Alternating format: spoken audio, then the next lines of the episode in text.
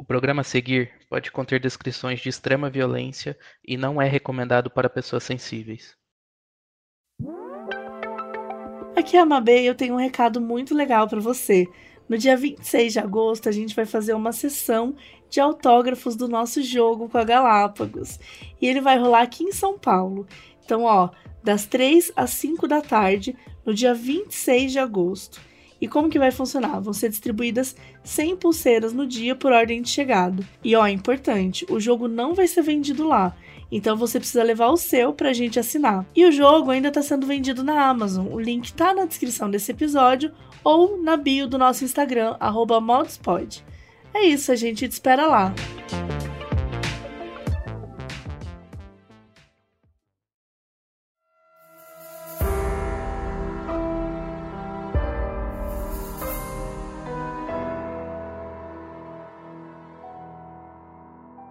Muita gente já ouviu alguém dizer: Nossa, você é igualzinho a Fulano. Só que o caso de hoje levou isso a outro patamar. Um cara encontrou um outro que era realmente igual a ele. E depois ainda apareceu um terceiro. Mas como isso aconteceu? Quem eram eles? Eu sou a Mabê. Eu sou a Carol Moreira. E essa é a história dos três estranhos idênticos.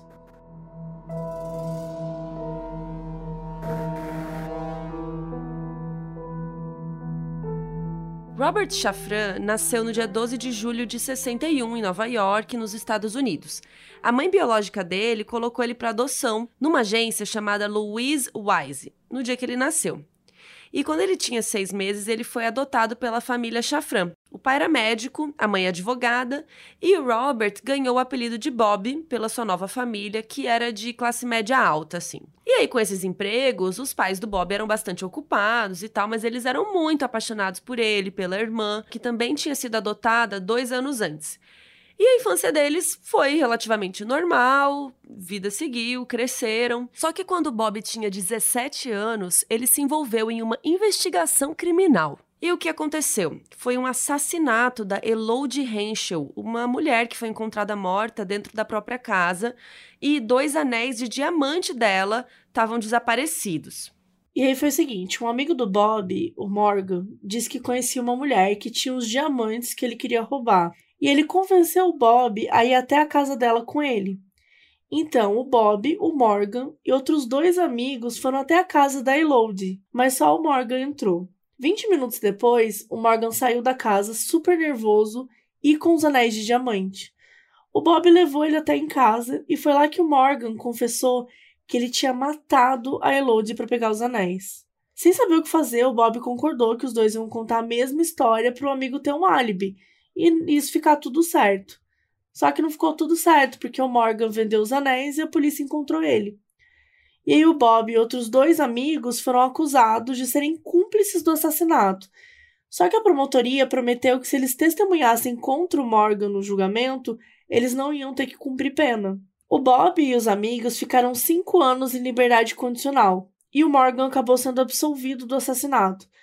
Porque a polícia fez um trabalho super porco na investigação, não registrou as provas direito e. Enfim, todo mundo se safou. E é muito doido, gente, que o assassino mesmo ficou livre, né? Mas os amigos ficaram lá cinco anos na condicional. Até que no primeiro dia do Bob na faculdade, uma coisa muito esquisita aconteceu. Todo mundo falava com ele como se já conhecesse ele, como se fosse assim, né? Já tava lá. Os alunos perguntaram como que ele tinha passado as férias, abraçaram ele, uma menina até beijou ele na boca e disse que estava feliz que ele tinha voltado. Aí ele assim, amada, oi? Quem é você? Do né? né? O Bob do Bob não entendendo nada, ele nunca tinha visto aquele povo na vida. E aí ele falou assim, gente, não, né, tipo, desculpa, não, não conheço vocês, tal. E aí a galera respondia, ah, deixa de palhaçada, Eddie. Aí o Bob, Ed? Quem é Ed? Tá todo mundo falando. E aí, quando ele chegou no dormitório, um menino chamado Michael bateu na porta e o Bob já tava assim: Eu não sou o Ed, né? tipo, já tava com uma placa já. É, poxa, né? Milésima vez que eu vou ter que explicar que eu não sou esse cara. E aí o Michael olhou pra cara dele, ficou em choque, travou e ele falou: Pera, você foi adotado? Aí o Bob falou sim e tal. E aí o Michael perguntou se o aniversário dele, por acaso, era dia 12 de julho. Tipo, o cara adivinhou o aniversário dele. Aí ele, sim. e aí o Michael falou: Você não vai acreditar, mas você tem um irmão gêmeo. Vem comigo. Gente, até arrepiei ao dizer essa frase. Imagina, do nada alguém fala isso pra você. Que, que surto. surto. que surto juntas. E aí os dois saíram correndo, foram até um orelhão e o Michael ligou pro tal do Ed. E o Bob contou que ele tinha acabado de chegar na faculdade e que todo mundo estava achando que eles eram a mesma pessoa. E o Ed disse que estava achando esquisito, porque várias pessoas ligaram para ele dizendo que não sabiam que ele ia voltar para a faculdade. Meu, o cara também. Não só isso, como o cara era super é, conhecido, né? Tipo, super sociável também, que todo mundo. Tipo, um único dia tava todo mundo falando dele. E, e daí ele confirmou, o Ed falou que ele também era adotado e ele falou o nome da agência de adoção, que era aquela Louise Wise, que era a mesma agência do Bob. O Bob ficou tão chocado que ele desligou o telefone e pediu pro Michael levar ele pra casa do Ed na mesma hora. Tipo assim, meu, que faculdade o quê? Eu quero ver esse homem. Ah, acho que todo mundo faria a mesma coisa, né, gente? Imagina saber que uma pessoa que é igual a você, você tá entrando na faculdade e que tinha um cara que tava na faculdade antes que é igual a você, fisicamente falando, é muito impressionante. Eles entraram no carro, tal qual um filme, e eles estavam dirigindo tão rápido que a polícia parou eles. E daí o Bob, né, começou a explicar pro policial que ele só tava correndo porque ele encontrou um irmão gêmeo que ele não sabia que tinha. E o policial olhou para ele com cara, ah, tá bom, aham, uhum, tá bom. Você me deu a multa mesmo assim, tipo, claramente o policial achou que ele tava tentando dar uma desculpa. E ele deve ter pensado, meu Deus, olha a desculpa que o cara inventou. Enfim, mas é isso, eles levaram a multa e assim, os dois dirigiram por horas até chegar na casa do Ed. Quando o Ed abriu a porta, o Bob sentiu que ele estava olhando pro espelho. Ele conta que naquele momento parece que o mundo inteiro tinha desaparecido. E era só ele e o Ed. E foi aí que ele descobriu que o Ed se chamava Edward Gallant. O pai dele era o Elliot, ele era professor e a mãe era dona de casa, e eles eram uma família ali de classe média. E o pai do Ed era aquele mais tradicional, mais rigoroso, assim, e isso causava alguns problemas. Então, com ele, né, não tinha muita conversa. A casa era dele, as regras eram dele, o Ed tinha que seguir tudo. E desde pequeno, o Ed sempre foi mais criativo, ele não era aquele menino que curtia esportes, assim, ele era mais. Ele era mais das artes, né? E o Elliot, o pai dele, achava aquilo um absurdo, porque ele tinha que fazer coisas de menino, sei lá, acho que ele queria que ele jogasse futebol, sei lá. E essa tensão desde cedo fez com que o Ed não se desse muito bem com o pai, né? Então ele se sentia que não se encaixava muito bem naquela família. E aí eu acho que por ele ser adotado, talvez ele ficava remoendo isso, né? Então, quando ele conheceu o Bob, ele se jogou muito naquela relação, porque era uma oportunidade dele ter uma família diferente, né, daquela que ele não estava se encaixando muito, né? Um relacionamento que ele nunca sentiu com a família adotiva dele, né? Algumas semanas depois desse encontro do Bob e do Ed, um repórter do jornal Newsday recebeu uma ligação contando a história. E assim como todo mundo, né, ele ficou chocado e quis fazer uma matéria sobre eles. E uma das pessoas que leu a matéria foi o Alan, amigo de um garoto chamado David Kellman. Os pais do David eram imigrantes austríacos e ele também tinha sido adotado quando era bebê. Quando o Alan mostrou a foto do Bob e do Ed para o David, ele correu para casa para falar com a mãe dele e ela já estava esperando ele com um cafezinho para eles terem uma conversa, porque ela também tinha visto a matéria. Eles procuraram na lista telefônica pelo número da casa do Ed e o David ligou, né, e explicou toda a história para a mãe dele. Gente, que surto. E a primeira coisa que ela disse foi: Meu Deus, eles estão brotando do chão. Porque era mesmo, né? E aí os trigêmeos combinaram de se encontrar pela primeira vez na casa da tia do David. E quando ele abriu a porta e viu o Bob e o Ed, meu, ele fechou a porta na cara deles. Aí quando ele abriu a porta de novo, o Bob falou: "Pô, você não me vê há 19 anos e agora você fecha a porta na minha cara? Como assim, né?" Só que, gente, que imagina, imagina você abrir a porta e ver duas pessoas igual a você. Gente, juro, eu ia ter, assim, eu ia ficar tão é apavorada. É eu ia falar, ah, o mundo acabou. É, são ETs. São alienígenas. Que que é isso, gente? Imagina. E se as Mabês tivessem cabelo azul também? Aí ia ser mais chocante. Agora, sabe o que eu tava pensando, Carol? Porque se duas Carols Moreiras batem a, na sua porta. Não seriam. E elas tiverem. E elas tiverem todos os, os, os bichos que você tem. Já Cada pensou? uma chega com, com três cachorros na cachorro um gato. mão, com três gatos no outro, com uma ovelha, com um bezerro. Uma tartaruga. Já abri. Já abria Gente, ia um ser de espaço cara. pros bichos. Mano, chocante. E aí, enfim, né? Os irmãos se tornaram inseparáveis, né? Eles foram se conhecendo, querendo conversar, saber tudo que aconteceu nesses anos, né? E eles passavam muito tempo na casa do David, mais do que em outros lugares. Eles formaram uma relação muito próxima com a família do David, né? E todos os três chamavam o pai do David de Bubula, que significa amor em Yiddish. E bom, quando os meninos se encontraram, né? Quando os homens se encontraram, porque já tinham lá os seus 19 anos, foi só alegria pra todos, né? Eles achavam que era uma história muito doida, mas que tinha acabado num final feliz. E eles começaram a comparar a vida deles, né? Porque tem essa coisa também, né? Nós somos gêmeos, mas a gente tem os mesmos gostos. Será que a gente viveu coisas parecidas? Então eles ficaram nessa, nessa onda aí. O que, que eles descobriram, né? Algumas das coisas. Que todos eles tinham irmãs dois anos mais velhas que eles que eles fumavam a mesma marca de cigarro, que eles tinham crescido praticando luta e que eles tinham o mesmo gosto para mulheres, o que poderia ser um grande problema, né? Mas enfim, quando compararam os tipos de comportamento que eles tinham quando eram pequenos, eles descobriram também umas semelhanças muito preocupantes. Todos eles batiam a cabeça no berço ou na parede, ou prendiam a respiração até desmaiar. Eles odiavam ficar sozinhos e eles choravam até aparecer alguém para fazer companhia. E o que dá a entender, né, o que muitos alegam, é que provavelmente, os, mesmo bebezinhos, eles estavam sofrendo de ansiedade por conta da separação dos irmãos. Só que os pais não tinham como saber disso. Porque os pais não sabiam, né? Não, não foi. Não é que eles frigaram para adotar e descobriram que eram trigêmeos. Não. Não foi dessa forma que aconteceu, a gente vai falar um pouquinho mais pra frente. Então, os pais não sabiam que eles estavam sofrendo disso. E eles até sabiam que tinham que ter um pouco de raiva da situação, porque imagina você ser separado dessa forma, né, durante 19 anos de, de, de outras duas pessoas que, enfim, têm o mesmo sangue, que, sabe, poderia dividir uma vida com você. Mas, de novo, eles estavam muito felizes para se importar nesse momento. E eles aproveitaram da fama que eles ganharam, porque eles apareceram em todos os jornais, né?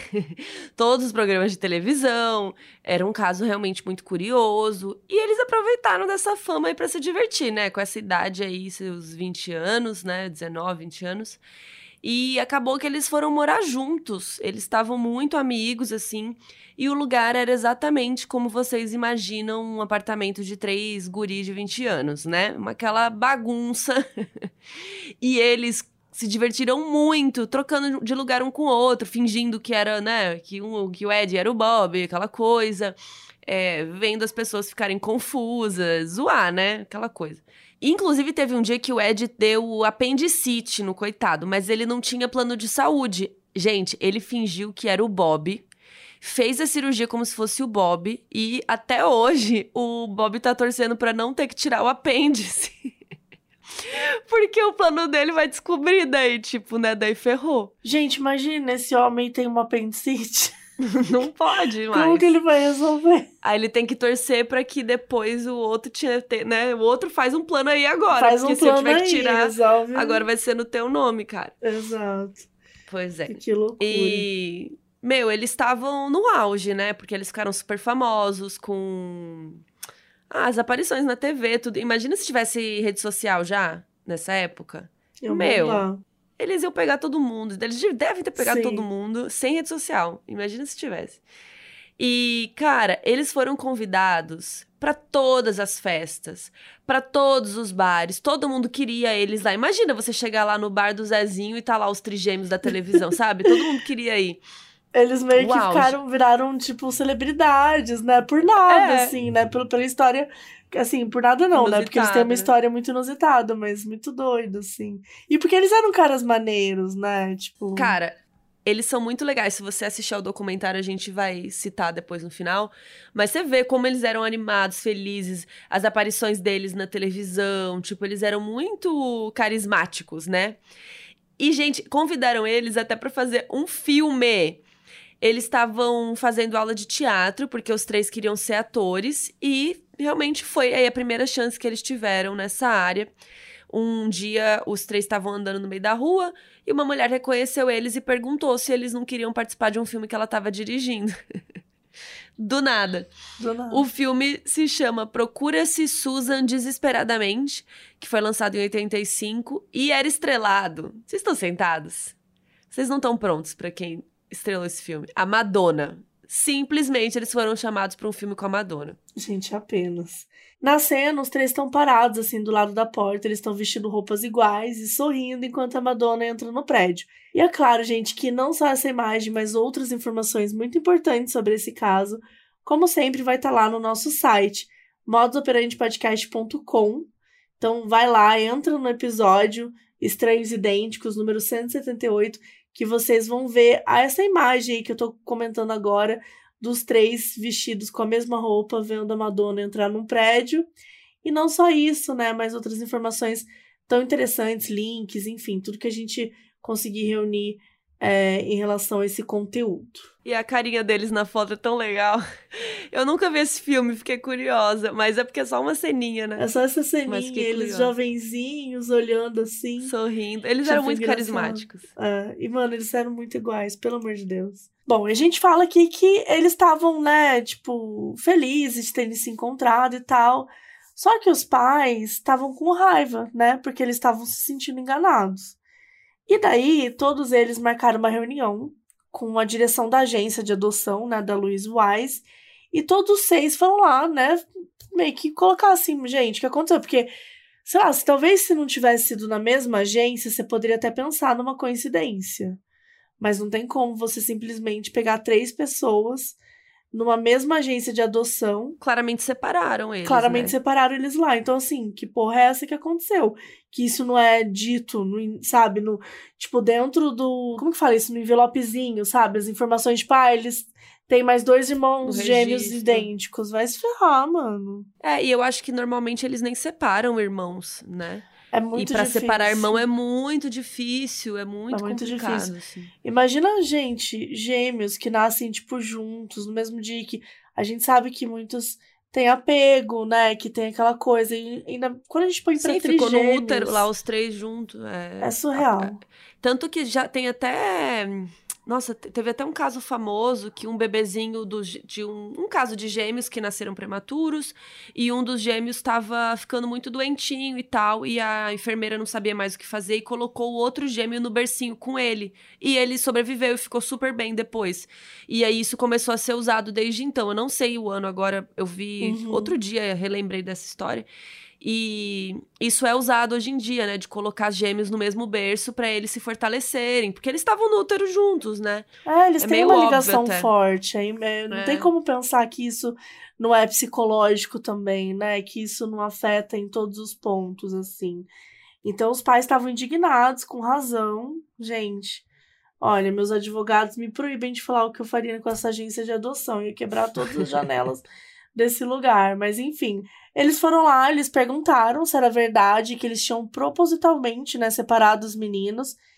E a direção confirmou, só que eles disseram que eles fizeram aquilo porque era muito difícil conseguir que três crianças fossem adotadas pela mesma família. O pai do David, na mesma hora, disse que se ele soubesse, ele teria adotado os três e que eles mereciam a chance de escolher. Só que, gente, o dano já estava feito, né? Não tinha como voltar atrás. Então eles foram embora tão revoltados, né, quando chegaram, porque aquela resposta não era boa o suficiente, né? Nada, assim, não era uma justificativa porque eles tinham vivenciado, né? Porque fizeram as crianças passarem. E cara, é isso que ele falou, né? Tipo, eles nem deram a escolha, sabe? Eles nem deram a chance. É cruel, cara, não tem é. não tem outra explicação. É cruel com as próprias crianças, né? Tipo, ser separado dos irmãos, eles nem sabiam que tinham irmãos.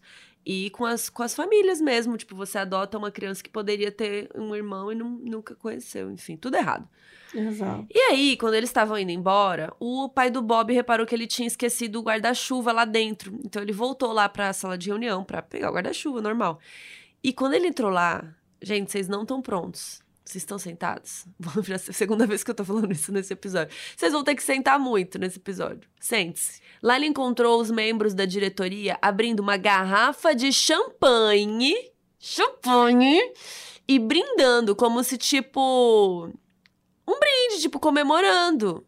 E aí parecia, né? Nesse caso, parecia que eles estavam uh, comemorando que eles tinham se safado de alguma é, de um coisa. processo, né? Tipo, pronto. De um processinho.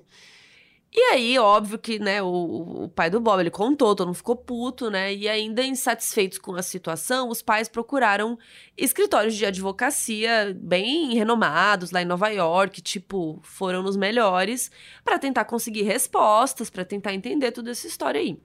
E no começo, muitos advogados ficaram animados em pegar o caso, né? Porque, pô, era um caso famoso, os caras, né? Os três estavam aparecendo, como a gente falou, na mídia. Imagina um caso desse, né? Grande repercussão. Então tava todo mundo muito animado. Ai, legal, vamos pegar tal. E depois as pessoas iam ligando de volta falando: ai tô com um conflito de interesse, não vou poder pegar seu caso. Ah, não, não vou poder continuar. E um monte de, né, de advogado. Como assim? Gente, o conflito era que vários advogados estavam tentando adotar crianças nessa agência, na Louise Wise, e processar a agência de adoção, né, atrapalharia o processo. Então, sei lá, se eu sou advogada na empresa Modus Operandi, digamos, e aí a Mabê tá adotando uma criança lá aí eu vou pegar um processo contra né, a agência que a Mabê tá pegando. Então era conflituoso. E realmente é, né? Sim, mas que azar, né? Deles aparentemente era uma agência grande, né? Era uma agência que realmente atendia muita gente e era, ela tinha esse poder também a favor dela. E também acho que é importante a gente pensar na época que tudo isso aconteceu, né? Porque hoje em dia a gente costuma ir mais longe pelos nossos direitos, entender as coisas. Eu acho que também devia ter uma certa, como é que fala, uma certa inexperiência mesmo dos próprios pais, né, de saber como agir, como, tipo, o que que a gente faz, será que a gente procura outros advogados, enfim. Eles decidiram seguir em frente e tal, e a vida dos trigêmeos continuava, né, sendo maravilhoso, assim. Então, eles estavam sempre juntos, eles até começaram a namorar as mulheres que eles iam acabar casando na mesma época, então todo mundo começou a namorar, um namorinho meio sério, de repente casou sério. Então, assim, tudo, tudo na mesma época. Primeiro, o Bob conheceu a Elaine, com quem ele teve uma filha chamada Elissa e um filho chamado Brandon. Depois, o David conheceu a Janet, com quem ele teve duas filhas, a Ellie e a Reina. E por último, o Eric conheceu a Brenda, com quem ele teve uma filha chamada Jamie. Os três casais se tornaram inseparáveis, e as três esposas tinham certeza que tinham casado com o gêmeo mais bonito. Amo. E com o passar dos anos, os trigêmeos continuaram muito próximos, né? O tempo foi passando, mas era muito claro que o Ed era, como que eles falam? O, o elo que conectava o grupo, né? Então, é aquela pessoa que se esforçava mais, que chamava Sempre os tem, outros. né? Uma pessoa no grupo, Sim, assim. Que mantém todo mundo unido, conectado. Aquele cara que fala, vamos fazer festa aqui em casa, e aí todo mundo vai, né? Aquela coisa. Inclusive, o Ed chegou a se mudar várias vezes, porque ele sempre queria morar perto dos irmãos e tal. Ele chegou a morar na casa da frente da casa do David. E aí eu fiquei pensando, será que ele era chato? Tipo, os outros já tava assim, ai, tá bom, Ed, beleza, vamos dar um 10. E ele, não, eu vou morar na frente da sua casa. não sei, não sei, eu tô, tô brincando aqui, né? Mas ele era o que tava esforçando ali, né? Se esforçando. Ele queria que os filhos deles crescessem juntos, né? Que fosse aquela grande família. E uma coisa que o Ed queria muito também era encontrar a mãe biológica dos três, né? E a busca parecia ser meio fácil, porque, bom, uma mulher que deu à luz a trigêmeos em Nova York no dia 12 de julho de 61, né? Acho que não é tão comum ter trigêmeos assim, né?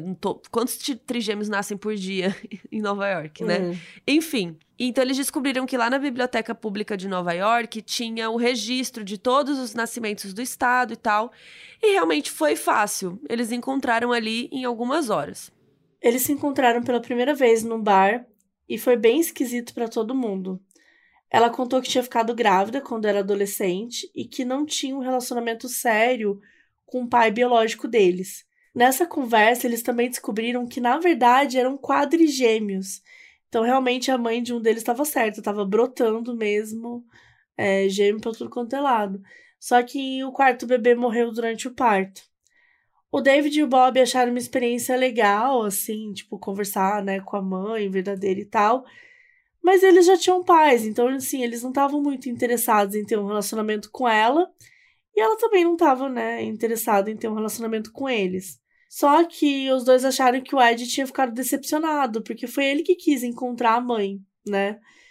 E ao longo dos anos, eles conversaram com a mãe biológica algumas vezes, mas nunca chegou a ter um relacionamento próximo.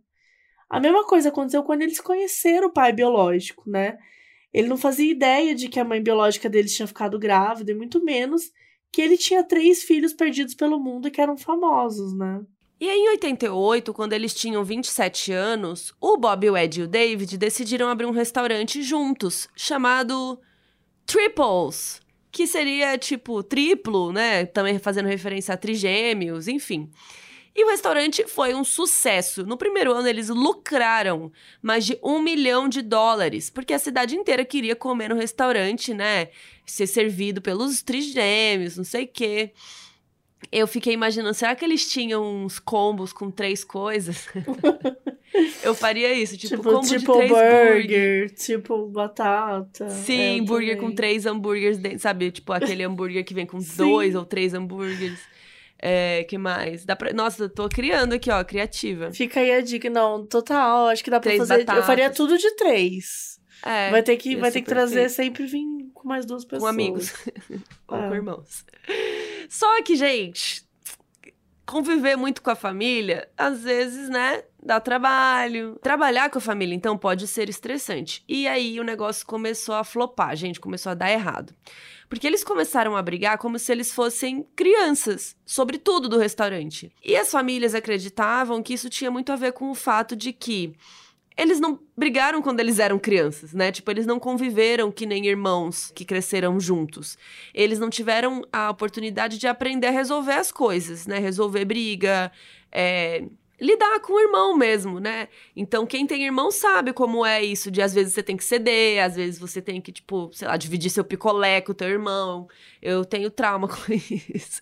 Minha irmã sempre comia o picolé dela rápido e eu ia apreciando. E aí, quando o, meu- o dela acabava, ela vinha querer comer o meu e ficava chorando. Aí minha mãe falava, dá um pedaço, o que que custa? Aí eu, porra, né? Ela já comeu dela. Enfim, tem coisas idiotas que a gente aprende quando criança, né? E tem esse convívio.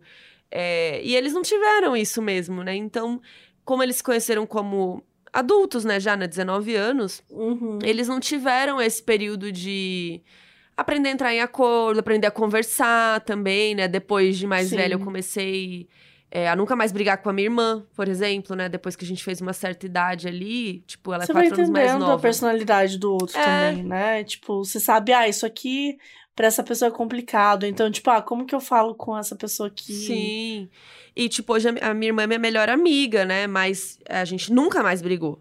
Então, mas é porque a gente já resolveu tudo lá no passado, né? Então, esse era um grande conflito que eles tiveram que enfrentar, né? Essas coisinhas, decisões, tal. Só que, além de tudo, eram conflitos profissionais, né? Que envolviam dinheiro, então é bem complicado. E a situação ficou tão ruim que o Bob decidiu largar o restaurante, porque ele sentiu que os irmãos estavam forçando ele a ir embora. Só que não era bem assim, porque quando ele foi embora, o Ed e o David se sentiram traídos. E daí, pra piorar a situação, o pai do David faleceu em janeiro de 90. E o Richard, né, que a gente já comentou aqui, ele era meio que. Era o cara, né, que eles estavam sempre juntos. Tipo, era a casa do David, que eles estavam sempre juntos, com a família deles. Então ele era um pouco é, a cola que também mantinha eles juntos, sabe? Então, com essa confusão de sentimentos, os irmãos se afastaram. E pro Ed, isso bateu muito mais pesado do que pros outros. Como a gente comentou, né? O Ed sempre foi aquele que queria manter todo mundo junto, todo mundo feliz. Então, não ter mais aquela relação entre os três foi muito difícil para ele. E a família reparou que ele estava tendo uns comportamentos estranhos e realmente começaram a ficar preocupado com ele, sabe? Parecia que tinha alguma coisa estranha aí. Ele ligava para as pessoas que ele não falava tinha uns 10 anos, assim, no meio da madrugada. E ele, de repente, começava a falar super simpático, super doce. E do nada ele tinha uma crise de raiva. Então, assim, o comportamento dele, assim, tava destoando muito, sabe? Tinha dias que ele tava normal e no dia seguinte ele não queria saber de ninguém, assim. Então, claramente, ele estava precisando de ajuda psicológica.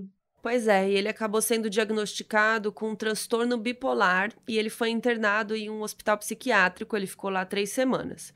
E aí, quando ele saiu, ele voltou a trabalhar no restaurante, pareceu que estava tudo bem, né? Tudo normal. Só que um dia o David chegou no trabalho e o Ed não estava lá. E como eles moravam na frente um do outro, o David ligou para a esposa dele mesmo, né? A esposa do David, a Janet, é, para ela olhar pela janela, tipo, para ela ver se o carro do Ed estava lá na garagem, né? Tipo, se ele já tinha saído para o trabalho, que, que, né? Se ele saiu e não chegou ainda aqui no restaurante, o que que tá rolando, né? E a Janet disse que o carro estava na garagem, sim e falou: Você quer que eu vou lá ver, né? E aí ela foi lá ver. E alguns minutos depois ela ligou nervosa pro David e pediu para ele voltar para casa urgente, mas não falou o que estava acontecendo. E quando ele chegou na rua, tinham vários carros de polícia cercando a casa do Ed. E ele nem pensou duas vezes, né? Ele saiu correndo para casa do irmão, foi correndo lá ver tal, mas a polícia não deixou ele entrar. E os policiais falaram que era melhor ele não ver o que tinha acontecido. E infelizmente o David já sabia o que aquilo significava. No dia 16 de junho de 1995, o Ed foi encontrado morto aos 33 anos, depois de ter tirado sua própria vida. Depois da morte do Ed, o David e o Bob se afastaram de vez. Só que o mundo dele estava prestes a virar de cabeça para baixo de novo. Em agosto de 95, o jornalista chamado Lawrence Wright estava escrevendo um artigo para a revista New Yorker sobre gêmeos que tinham sido separados depois de nascer. E durante a pesquisa, ele encontrou um artigo científico chamado, aspas, O Estudo Psicanalítico da Criança, aspas, que fazia menção a um estudo secreto que separava gêmeos idênticos para serem estudados. Bom, o objetivo desse estudo era responder à pergunta de, entre aspas, natureza versus criação. Ou seja, como que a nossa genética e o ambiente que a gente vive impactam o nosso desenvolvimento. E o Lawrence descobriu que todas as crianças desse estudo tinham sido postas para adoção na mesma agência. E agora você já deve saber o nome da agência de cor. Louise Wise.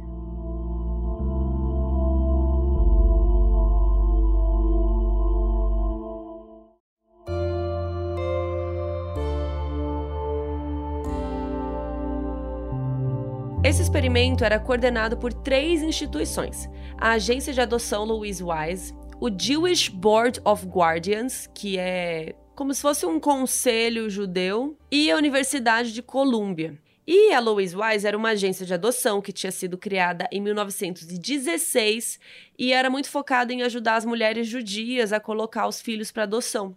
E muitas famílias judias escolhiam essa agência para adotar também, porque na lei judaica ortodoxa, toda criança que nasce de uma mãe judia é automaticamente judeu. E a doutora Viola Bernard era a psiquiatra responsável em conversar com as mulheres sobre o processo de adoção. E quando se tratava de gêmeos, ela acreditava que era benéfico para as crianças serem separadas. Em 78, ela escreveu um artigo explicando as motivações dela, porque ela achava que era melhor separar gêmeos e tal. Ela diz que só separava gêmeos que não se mostravam muito apegados um ao outro e que acreditava que eles iam se beneficiar sendo criados individualmente, né? Sem ter que dividir a atenção com o irmão. Esse papo aí. Só que assim, né, gente? Os gêmeos separados com o quê? Três, seis meses? Como que ela mede o nível de aproximação deles? Tipo, né? O que, o que, que, que régua é essa? E, além disso, ela achava que o fato dos gêmeos normalmente serem tratados como se fosse uma pessoa igual, né, vestindo roupas iguais, terem nomes parecidos, que isso atrapalhava o desenvolvimento individual de cada um. E ainda ela colocou aí na teoria dela também que ia ser mais fácil para a família, né? Porque aí é só um bebê ao invés de dois ao mesmo tempo, ou mais, né? Como nesse caso seria três. Então, essa é a teoria aí da doutora Viola Bernard. A Jewish Board of Guardians é uma ONG focada em saúde mental e serviços sociais. Até hoje, eles fazem estudos clínicos, oferecem programas focados em saúde mental, além de ajudar pessoas em situação de rua e refugiados. Nessa época do estudo dos gêmeos, a ONG era dirigida pelo Dr. Peter Neubauer, que era um psicólogo muito conhecido.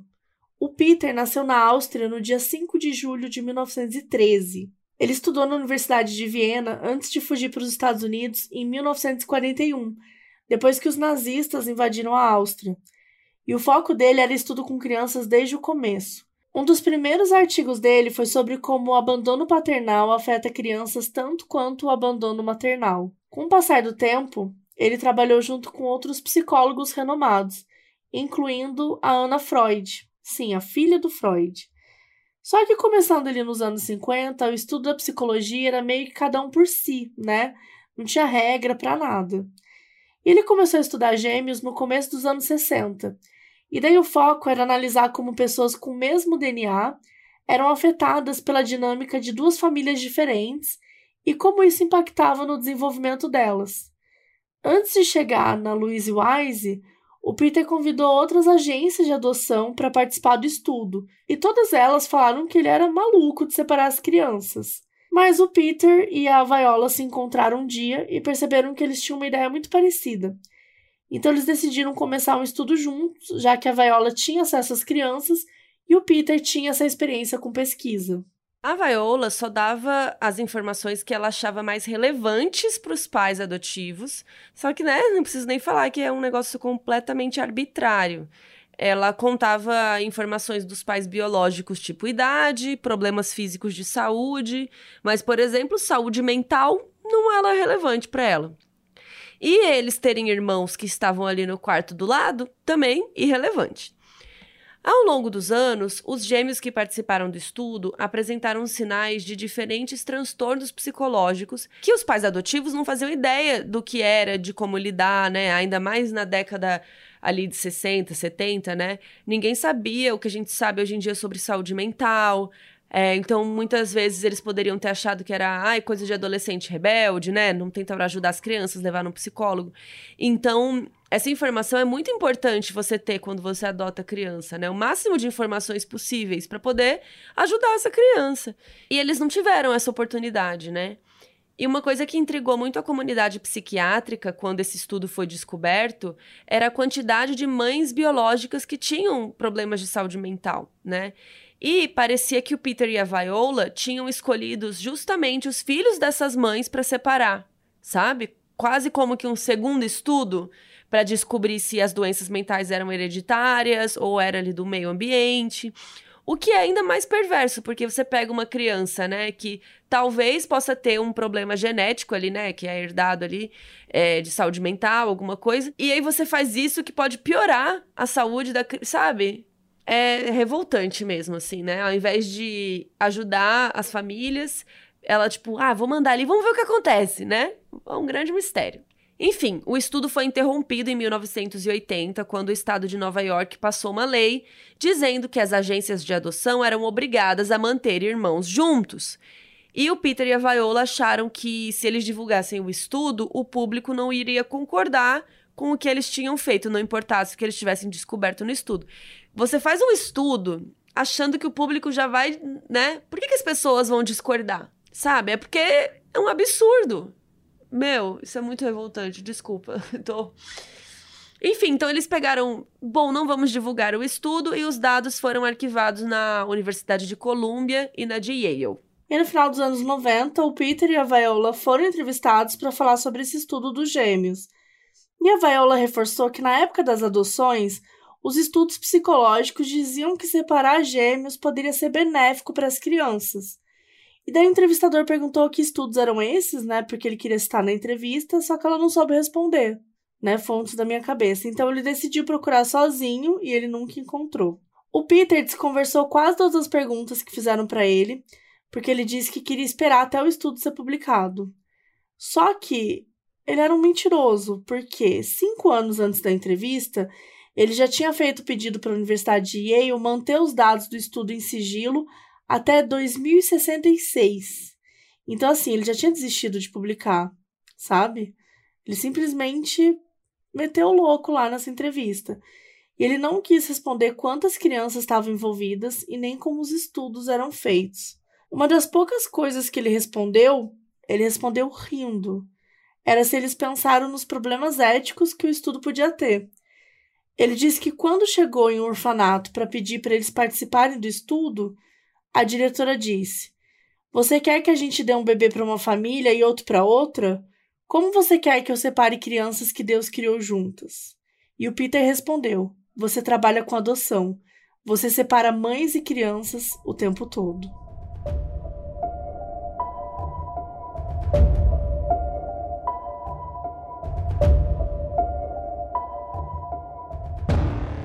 Quando os pais ficaram sabendo do estudo, eles lembraram de uma condição que todos eles tiveram que assinar ali quando eles foram adotar os meninos.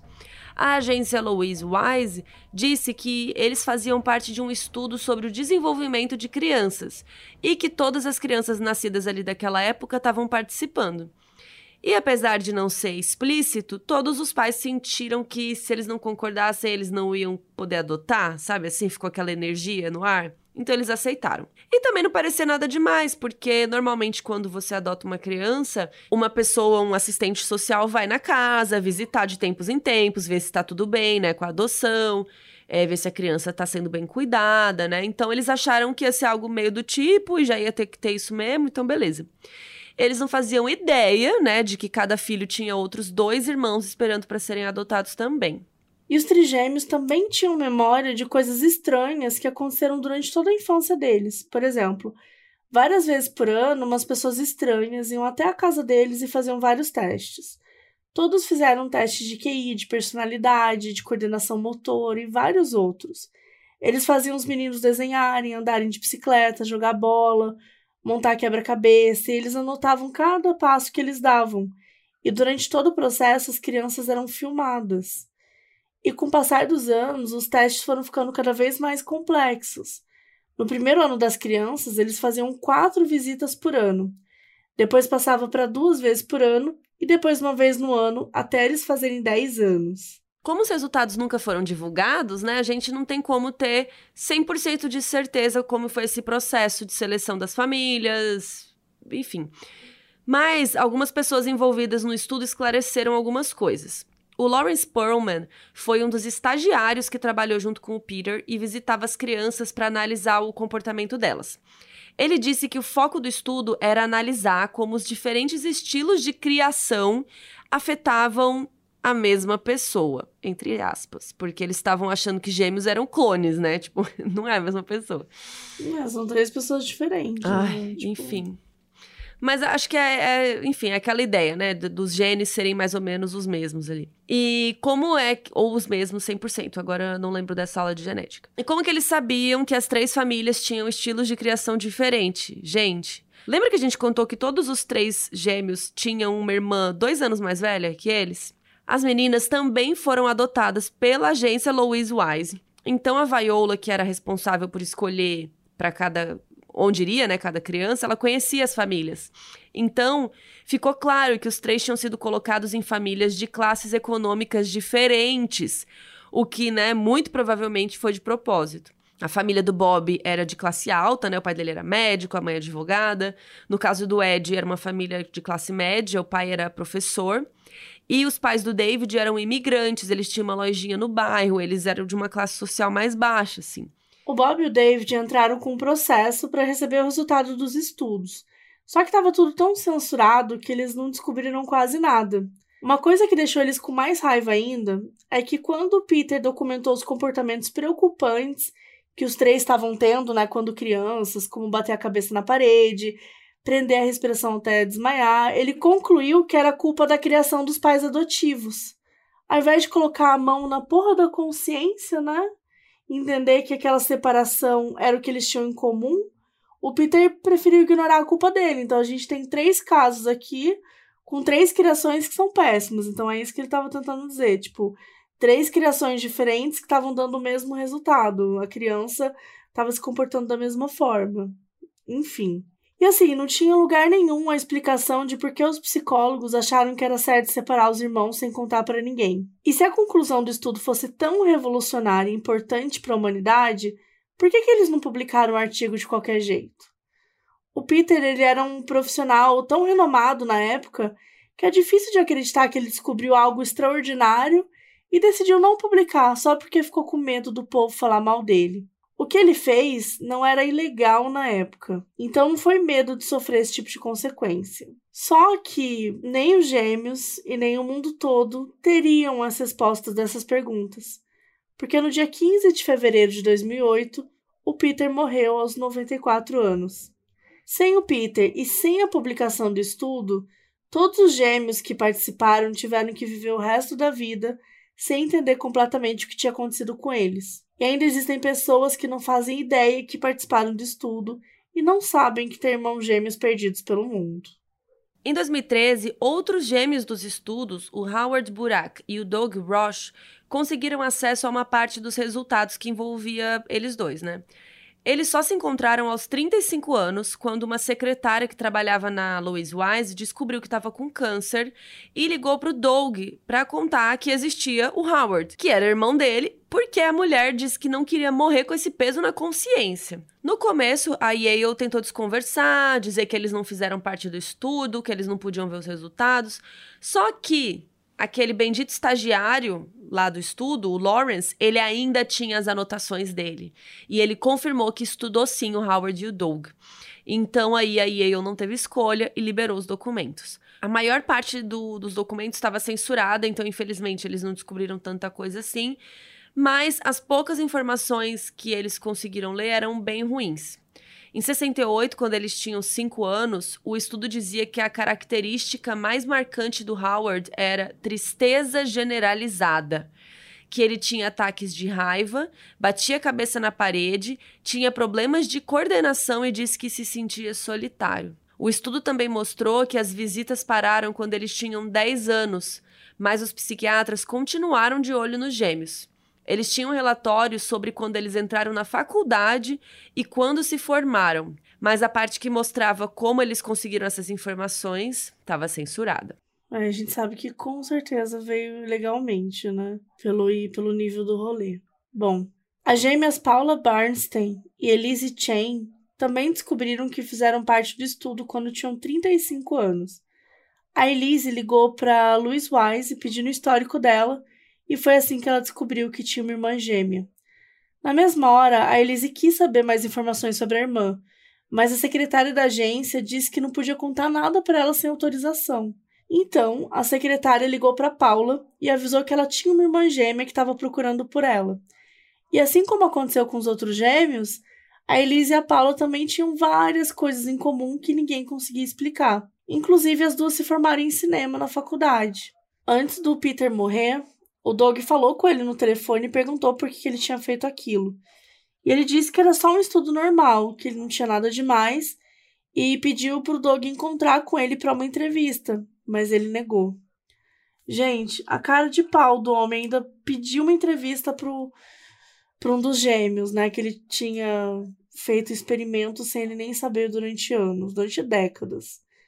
Bom, a Elisa e a Paula também falaram com Peter e ele não mostrou nenhum remorso pelo que ele fez, nem pediu desculpas. Só chamou elas para tomar um cafezinho e ficou por isso mesmo.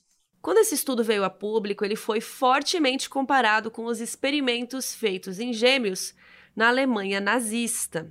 Um homem chamado Joseph Mengele realizou vários tipos de experimentos com os presos em Auschwitz. Ele ficou conhecido como o Anjo da Morte. Entre 43 e 44, ele usou 1.500 duplas de gêmeos, ou seja, 3 mil pessoas, para testar a teoria aí da natureza versus criação. Sabe quantas pessoas sobreviveram a esses estudos? 200, de 3 mil. Os experimentos variavam entre amputações, infecções propositais de diversas doenças e até colocar tinta nos olhos para tentar mudar a cor. Tipo, para quê? E ainda, ele tentou criar gêmeos siameses costurando um no outro.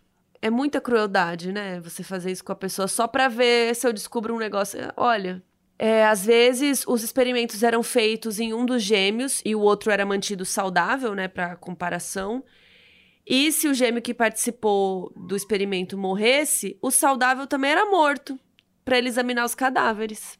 Tem até um livro chamado Twins of Auschwitz, que conta a história das gêmeas é, Eva e Miriam, que chegaram no campo de concentração com 10 anos de idade.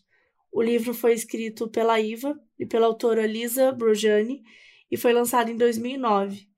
Em 1944, os pais delas e duas irmãs mais velhas foram mortos na câmara de gás, enquanto as gêmeas foram obrigadas a participar dessa tortura e dos experimentos do Joseph Mengele. Ele passou nove meses injetando substâncias desconhecidas nelas e elas foram obrigadas a ficar nuas enquanto os médicos nazistas é, mediam cada parte do corpo delas e comparavam entre si. Quando elas foram libertadas do campo de concentração, as gêmeas foram duas das menos de 200 crianças que sobreviveram a Auschwitz. Em 78, a IVA fundou a organização Candles, que é uma sigla para Children of Auschwitz Nazi Dead Lab Experiments Survivors, ou Crianças Sobreviventes dos Experimentos Nazistas, em português.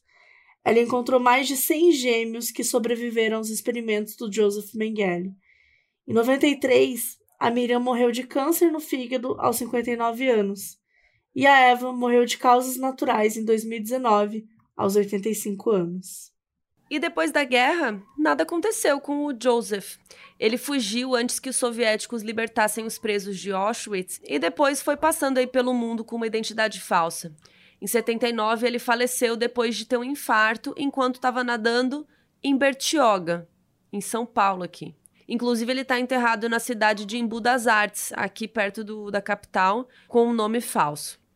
A maior parte dos registros dos estudos nazistas foi queimada para tentar esconder os absurdos né, que eles fizeram, mas a gente tem algumas informações passadas pelos sobreviventes e de alguns arquivos encontrados.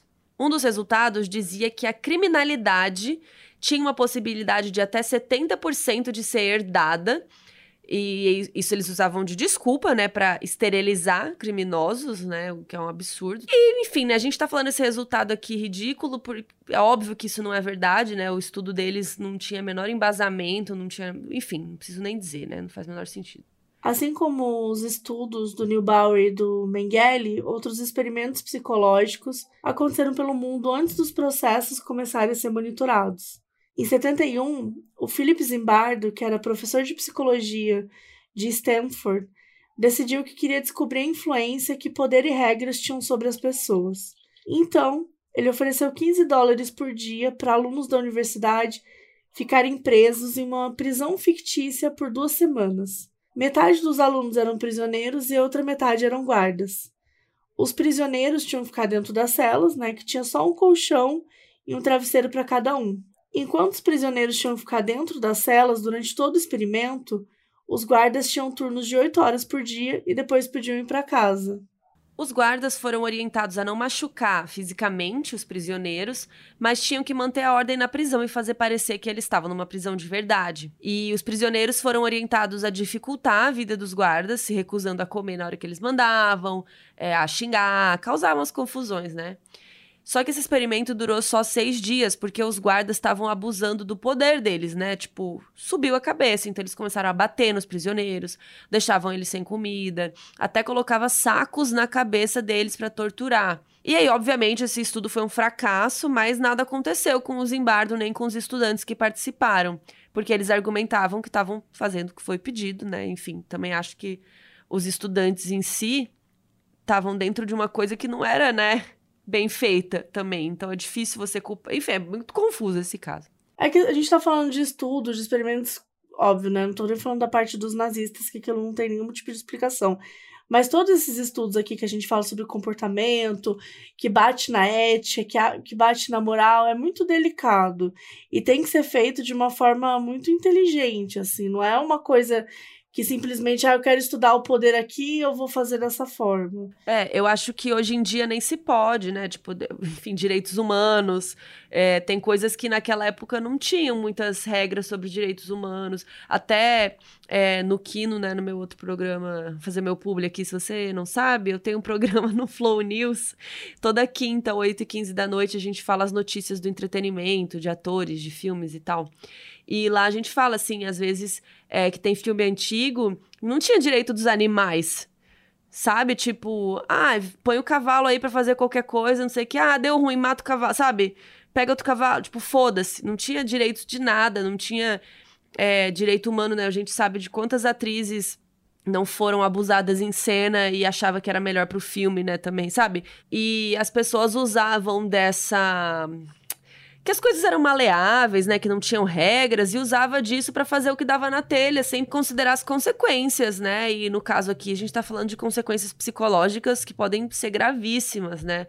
Ou até o caso do principal de hoje, né? Tipo, ah, deixa separar. Tipo, se a pessoa não tá considerando que, que a outra pessoa perdeu a chance de ter um irmão. Tipo, nossa, é tão surreal, né?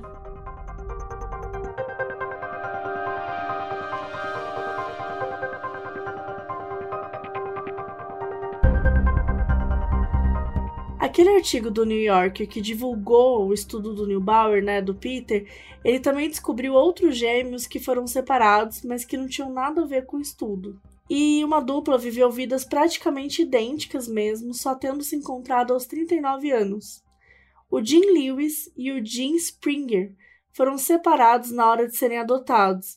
E as coincidências já começavam com o nome, né? Porque os dois são Jim. Na infância, os dois deram o nome do cachorro de Toy, os dois se casaram duas vezes, da primeira vez com uma mulher chamada Linda e da segunda vez com uma mulher chamada Betty. E os dois chamaram o primeiro filho de James Allen. Gente, como assim, né? Quando essa história saiu no jornal, o Thomas Bouchard, um professor de psicologia da Universidade de Minnesota, pediu para entrevistá-los o Thomas estava fazendo um estudo sobre gêmeos e vendo as diferenças e semelhanças entre gêmeos univitelinos, entre gêmeos bivitelinos, né? Os univitelinos são aqueles que são de um mesmo óvulo, né? E todos os gêmeos idênticos são feitos dessa forma, né? Já os bivitelinos são dois óvulos e dois espermatozoides diferentes, né? Que foram fecundados ali na mesma época ali, mais ou menos. Então, é, os univitelinos têm o mesmo DNA e os bivitelinos têm o DNA tão semelhante quanto de qualquer outro irmão. Os gêmeos que participaram voluntariamente desse estudo foram observados por 50 horas e fizeram vários testes de saúde, desde radiografias de corpo, né, do corpo todo, até teste de alergia. E o Thomas também pediu para eles preencherem um formulário com informações pessoais e tinha umas perguntas tão íntimas que uma galera ficou com vergonha de responder e desistiu de participar. O formulário começava com coisas normais, tipo comida favorita, coisas sobre comportamento, sobre a sua vida, até posição sexual favorita. O estudo descobriu que gêmeos idênticos têm hábitos muito mais semelhantes do que de gêmeos não idênticos, o que pode indicar que esses hábitos tem mais a ver com a genética do que com a criação. Eles descobriram que coisas como fumar, ter insônia, casar, se divorciar, consumo de café e sintomas de menstruação são muito mais semelhantes em gêmeos univitelinos. O estudo também concluiu que gêmeos idênticos criados separados eram tão parecidos quanto os que foram criados juntos. Em nenhum dos testes, os gêmeos não idênticos que foram criados juntos eram mais parecidos do que os não idênticos criados separados. Deu para entender? Ó? Os gêmeos que não eram idênticos e foram criados juntos, eles não eram mais parecidos do que os não idênticos que foram criados separados e eram super parecidos entre si. Outra curiosidade interessante sobre gêmeos é que 25% dos idênticos são espelhados, entre aspas. O que significa que um pode ser canhoto e o outro destro, que eles podem ter marcas de nascença em lados opostos do corpo, e em casos mais raros, até acontece de, dos órgãos ficarem do lado oposto do corpo e tal. Todo ano, na cidade de Twinsburg, em Ohio, acontece o Twins Day, que é um festival que reúne gêmeos do mundo todo. A cidade foi fundada por dois irmãos gêmeos e por isso tem esse nome. Então eles aproveitam aí a oportunidade para fazer uma festinha, né? Essa tradição começou em 76 e mais de 2 mil gêmeos participam todo ano. E, inclusive, esse ano já aconteceu no começo do mês, do dia 4 a 6 de agosto. Eles fazem shows de talento, campeonato de vários esportes, até uma maratona de 5 quilômetros. E não é obrigatório mais por diversão, a maioria da galera, os gêmeos se vestem igual pra ir no, no festival. Então você vê desde velhinhos de 70 anos gêmeos, assim, até nenéns vestindo a mesma roupa, assim, parece bem legal. Inclusive, se você é gêmeo, está ouvindo esse podcast, comenta aí como é seu gêmeo, se o seu gêmeo é muito igual a você, diferente de você, entra lá em modusoperandipodcast.com. Eu já fiquei com um menino que era gêmeo. Já contei essa história aqui? Que eu já fiquei com um menino que era gêmeo, idêntico. Eu acho que você já me falou, mas eu não Eu vou contar essa história só pra sua diversão e diversão do público. era. Vou citar nomes. Será que eu cito nomes? Vou citar. Será que se eles ouvirem? Era o Elson e o Elton. Aí eu já achei errado colocar os nomes muito parecidos, parecidos nos dois. Né? E os dois, eles eram iguais, iguais, iguais. Eles usavam aparelho na mesma época. Tipo, os dois usavam aparelho. É, e os dois faziam direito.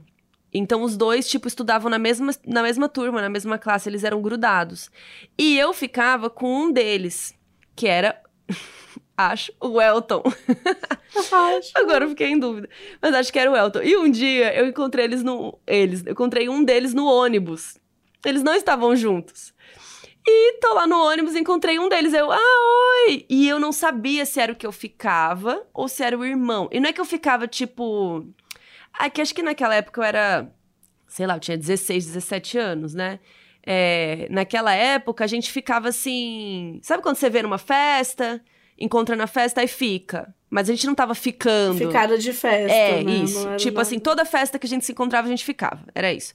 Mas eu não. Sei lá, a gente conversava às vezes, mas não era aquela coisa de ficar, né, todo, ficar junto, chamar pra sair, não era isso. Então, eu tinha ficado com ele, sei lá, umas três, quatro vezes, não lembro. E vi o menino no ônibus e eu não sabia, gente, de jeito nenhum. Welton, me desculpe. Eu não sabia se era você. Eu não sabia se era teu irmão. Até hoje, eu não sei quem era. Até hoje. Porque eu entrei no ônibus e aí deu um beijo no rosto, né? No ônibus, sei lá. Ele me deu um beijo no rosto e falei, e aí, você tá indo pra onde? Não sei o quê. Ah, tô indo pra lá, bebê, bebê. Desci no meu ponto e pronto. Depois, no fim de semana, encontrei o meu na festa. Mas não rolou o assunto do ônibus, nem com ele, nem com o irmão dele. Então, até hoje, não sei quem tava no ônibus. Enfim. É... Deve ter sido outro, porque senão ele comentaria, né? Tipo, ah, que legal te ver no ônibus, sei lá. Ai, não, não, eu não lembro como foi o papo, mas eu lembro que eu fiquei, tipo, muito olhando para ele, sabe? Pra Bugado. ver se eu, se eu reconhecia alguma coisa. Depois, quando eu fiquei com o, né, com o certo de novo, eu fiquei olhando para ver se eu reparava, mas era muito igual, tipo, não sei. Até hoje, não sei. E os dois faziam o mesmo curso, com a mesma galera, sabe? Não tinha como eu fazer perguntas para descobrir. É, não dava. Tava não muito dava difícil. E eu fiquei com vergonha. Eu não sei se foi errado isso. Acho que gêmeos podem comentar aí pra gente se tudo bem perguntar. Ou se vocês ficam ofendidos quando a pessoa não reconhece. Aliás, eu amo vídeos. Ah, eu tô viajando aqui, mas é porque eu voltei de férias agora. Tô, tô com o assunto. Eu vi muito, vejo muitos vídeos de gêmeos é, que tem filho e aí troca o bebê com a irmã gêmea para ver se o bebê reconhece que quem é a mãe. Já viu isso? Sim, já vi. É maravilhoso, o bebê fica muito confuso. Enfim. Tadinho, bugadinho. Mas, enfim, esse festival achei muito legal. Se você for gêmeos, ó, fica a dica aí. É, e esse festival também atrai membros da comunidade científica, né? Porque aí é, eles pedem para as pessoas participarem de testes voluntários, que a pessoa tira sangue, mede pressão e preenche formulários ali respondendo umas coisas para os cientistas avaliarem e tal. E gêmeos não idênticos podem ir na festa também e podem participar do estudo também para eles entenderem se tem mais diferenças, mais semelhanças, enfim.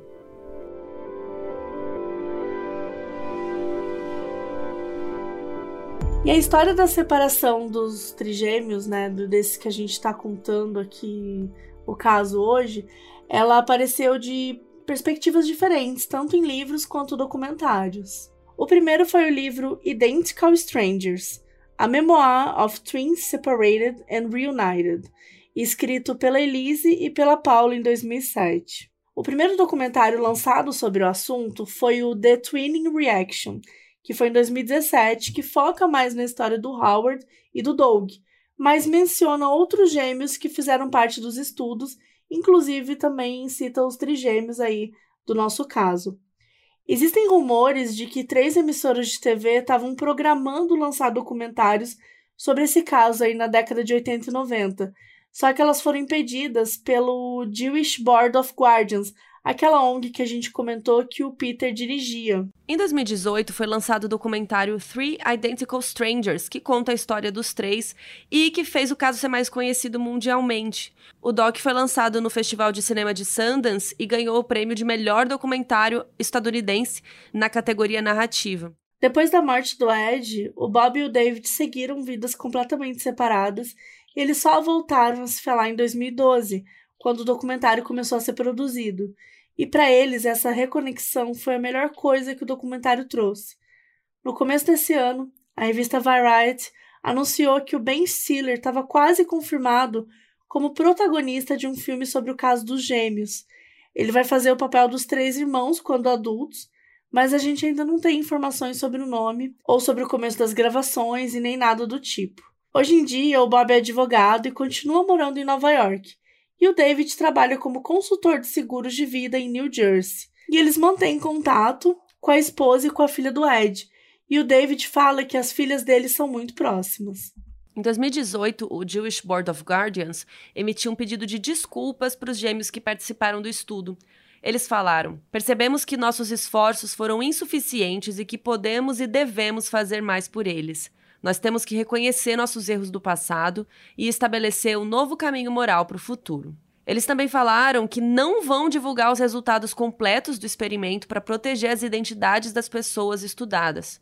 Em uma entrevista durante a divulgação do documentário, o Bob leu esse pedido de desculpas e ele respondeu: Por que eles resolveram ser éticos só agora? Pelo menos 19 crianças foram separadas dos seus irmãos por conta desse estudo. Todas disseram que sempre sentiram que tinha algo faltando na vida delas, mas elas não sabiam explicar o que era. Depois que descobriram os irmãos, muitos guardaram um trauma sobre a separação e desenvolveram sérios problemas de saúde mental. Três delas tiraram a própria vida, incluindo o Ed.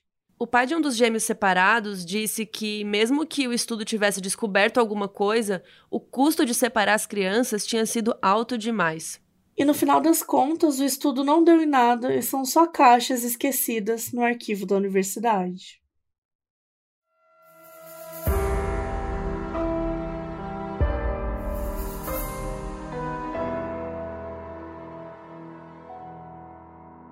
O aviso no início desse episódio foi gravado pelo Matheus Herrera, que é nosso apoiador na Aurelo.